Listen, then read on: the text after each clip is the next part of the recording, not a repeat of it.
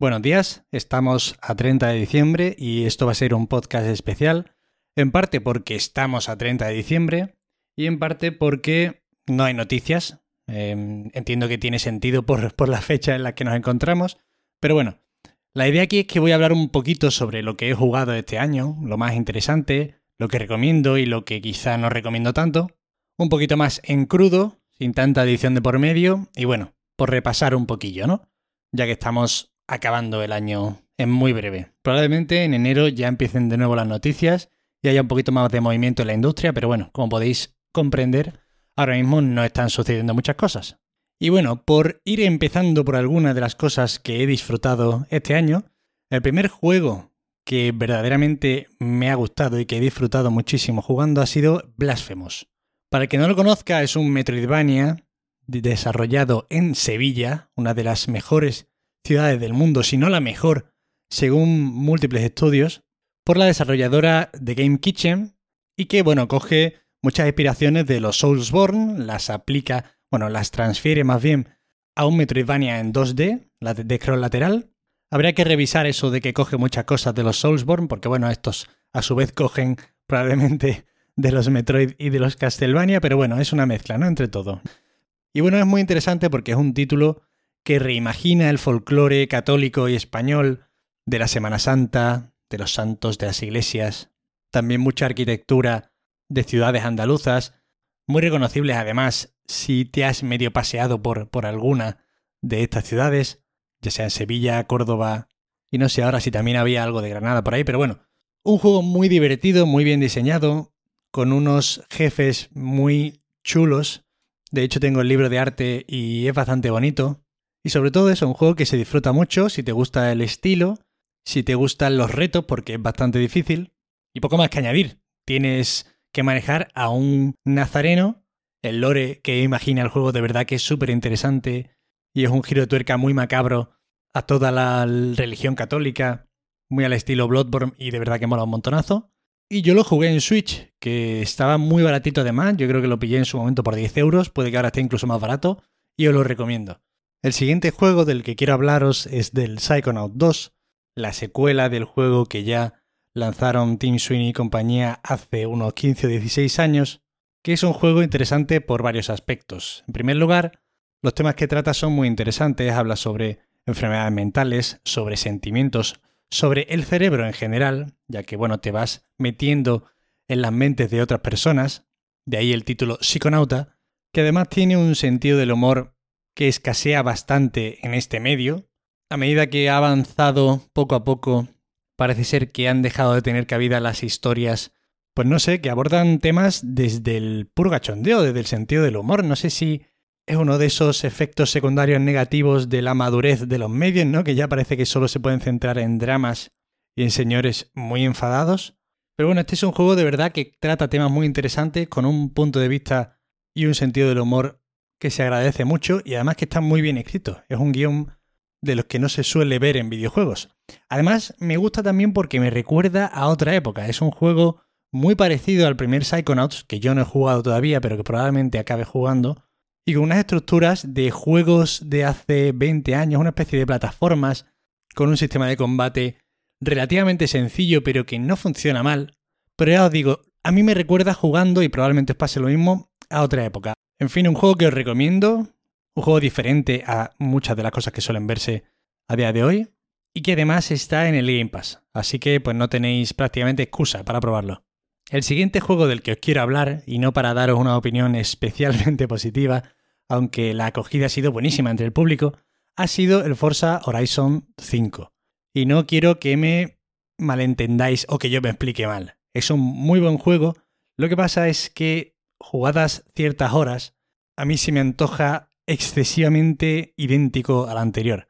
Y a mí, ya sabéis, los que me escuchéis por los podcasts, que me gusta cuando las desarrolladoras arriesgan un poquito y hacen cosas diferentes, o por lo menos evolucionan un poquito en sus propuestas. Y me da la sensación de que están un poquito acomodados, es un juego muy agradable, es un juego que se ve muy bien y que funciona muy bien en todo tipo de máquinas, más y menos potentes. Es un juego disfrutón, de coger el coche, ponerte la musiquita y olvidarte un poco de todo, pero es verdad que yo creo que tendrían que dar un saltito más Ya no sé si seguir haciendo juegos de coches les permite innovar de alguna forma. Yo creo que sí, yo creo que siguiendo con este tipo de juegos, gente tan talentosa como la que trabaja en Playdead puede darle una vuelta de tuerca y ofrecer algo más interesante, pero bueno, si no, es que también me interesaría que hicieran otro tipo de título, que ya llevan muchos Forza a cuestas. En cualquier caso, eso me ha parecido un juego demasiado, demasiado continuista. Y creo que la explosión y el éxito que ha tenido atiende más bien a que este ha estado en el Game Pass y que ha podido ser jugado por mucha más gente que era anterior que a méritos propios del título, sobre todo observando la evolución de la saga, ¿no? Porque bueno, el título en por sí pues sí que hace méritos para ser muy disfrutado.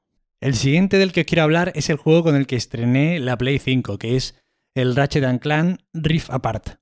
Es un juego con el que honestamente he disfrutado mucho, me ha retrotraído a la época de Play 2, a épocas mejores, en las que había muchas menos obligaciones, no se te rompían las piernas y se vivía mucho mejor, la verdad. Y me ha gustado estrenar la consola con este juego por, por esa parte nostálgica y porque, bueno, al fin y al cabo es uno de los muy pocos exclusivos de Play 5 que hay.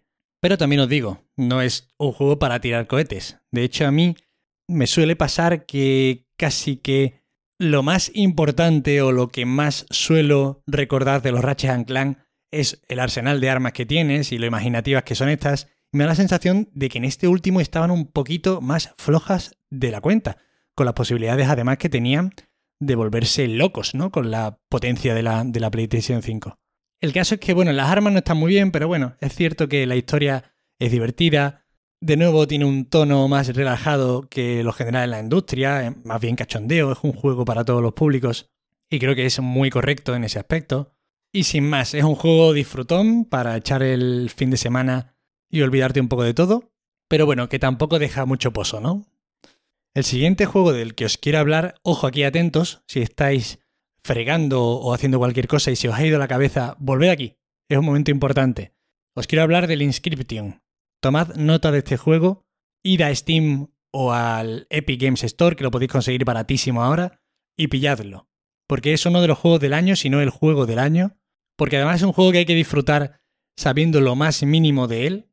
Pero de verdad os digo que pocos juegos hacen tantas cosas tan bien como este, pocos juegos arriesgan tanto y proponen tantas novedades y tan buenas ideas como este, uno de los juegos más potentes a nivel de generar atmósferas, de abstraerte del mundo y de transportarte a otro lugar que yo he jugado en mi vida, os lo digo de verdad, se te olvida dónde estás jugando este juego.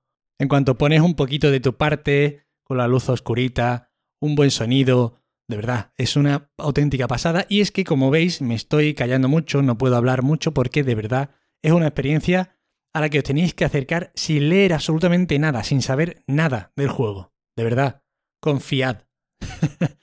que es un juego que no deja indiferente. Este sí es uno de esos juegos que dejan pozo. Hay muchos juegos buenos cada año. Ya es imposible que en una industria tan madura como esta no salgan muchísimos buenos juegos al año. Pero solo hay dos, tres, cuatro que de verdad están tocadas por una varita mágica, de verdad que están tocadas por el talento y el prodigio más absoluto, y este es uno de ellos. El creador Daniel Mullins es un tipo al que hay que tener, a partir de ahora, muy pero que muy fichado, os lo digo de verdad. Otro juego del que quiero hablaros y que en realidad no es de este año, pero bueno, ya de hecho creo que he mencionado más de uno que no es de este año, o por ejemplo el Blasphemous, yo creo que es más antiguo, pero bueno, es, es mi año de videojuegos, ¿no? Es el Resident Evil 7, Biohazard. Un título al que yo le tenía muchas ganas porque tuvo muy buena recepción tanto de la crítica como del público. Era un poco el reinicio de la saga mítica de Capcom y era de hecho el reinicio de la Capcom más interesante y prometedora desde hace mucho tiempo. Y el juego es muy bueno. Además, es el primer juego de terror que yo he jugado. No que he jugado porque, bueno, yo he probado varios, pero de verdad que yo no podía enfrentarme a los juegos de terror porque lo pasaba demasiado mal. Me gusta el cine de terror, me gusta la literatura de terror, me gusta todo de terror, pero con los juegos no puedo. Es simplemente que cuando yo tengo los mandos en las manos y yo decido el siguiente paso del personaje que estoy manejando, el terror me da pavor. O sea, me anula completamente. Sudo, lo paso muy mal. Y me alegra mucho porque en este juego he conseguido pasar una barrera que de verdad nunca podía romper y lo he acabado disfrutando. Y creo que además, al haberme pasado este juego, que da mucho miedo, pues voy a poder enfrentarme a otros en adelante, cosa que me alegra. Para el que no conozca muy bien este juego, pues básicamente se sitúa en una casa abandonada, muy mal rollera, a la que llegas porque has visto el vídeo de la chica que hace mucho tiempo probablemente fuera tu novia, ¿no? Y bueno, es un juego que da mucho miedo. Es de esos Resident Evil más bien pausados, atmosféricos y terroríficos, y no tanto de estos de monstruos y armas, como creo que ha sido más bien el Resident Evil Village, el siguiente. Y bueno, lo he disfrutado mucho, de verdad. Sé que llego muy tarde a esto, creo que es de 2017 el juego, pero bueno, contento de cómo está yendo Capcom.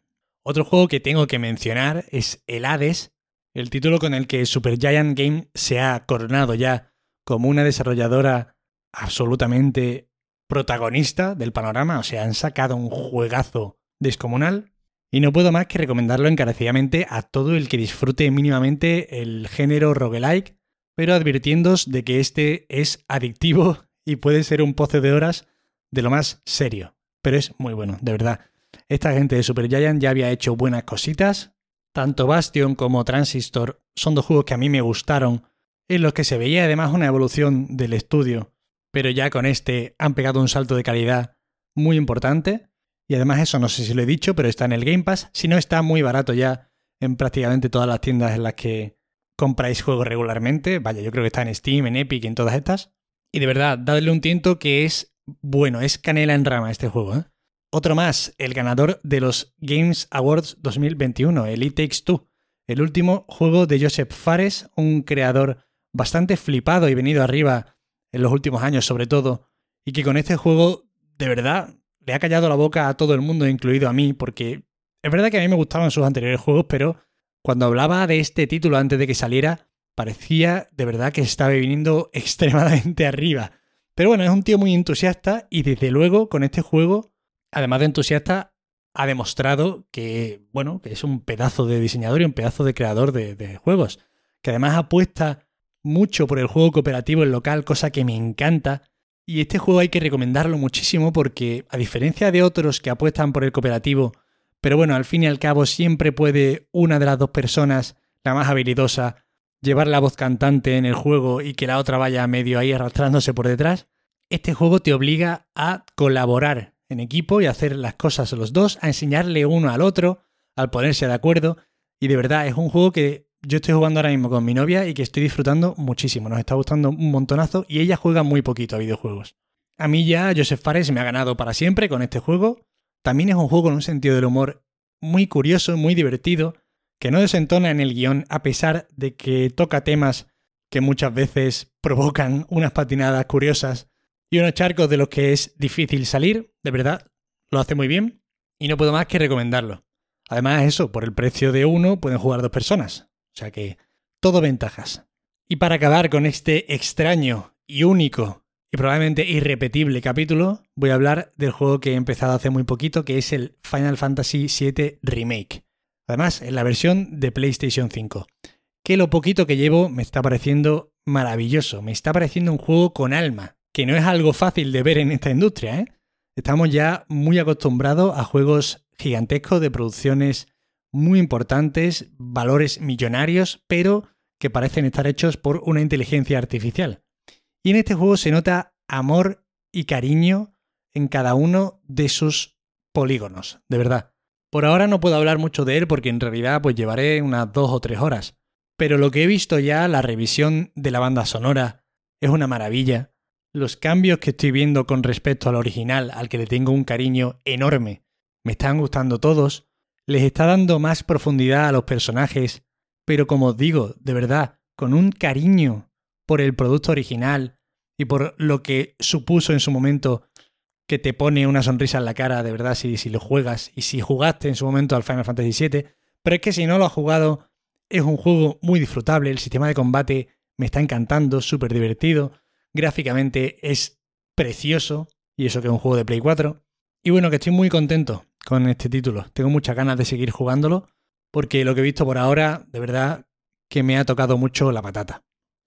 Y yo creo que más o menos así está lo que quería comentaros hoy. Aprovecho, por supuesto, para desearos un feliz año, que los que podáis estar con vuestras familias o con vuestros seres queridos, pues disfrutéis mucho. Los que estáis jodidos por tema COVID de los cojones, lo siento mucho. Espero que sea lo más leve posible y que pronto podáis disfrutar otra vez de estar con la gente que queréis. Esto es un rollo, pero bueno, parece que está ya en la recta final. Y esperemos que 2022 sea mejor año que 2021, que seguro, seguro que lo es. De verdad, yo estoy seguro. Nada más, eso. Como siempre, os agradezco muchísimo, de verdad, que estéis allá al otro lado escuchándome. Muchísimas gracias por cada minuto que me habéis dedicado durante este año. Ya sabéis que para cualquier queja, sugerencia o comentario me podéis hablar sin problemas, de verdad, cuando queráis a arroba Nacho Cerrato en Twitter. Y eso, que feliz año, que os quiero mucho y bueno, yo estaré atento los primeros días de enero y si hay noticias el 3 o el 2 de enero probablemente haya programa. Yo creo que ya para el 3 por lo menos habrá cositas de las que hablar por aquí. Muchas gracias y nos vemos muy prontito.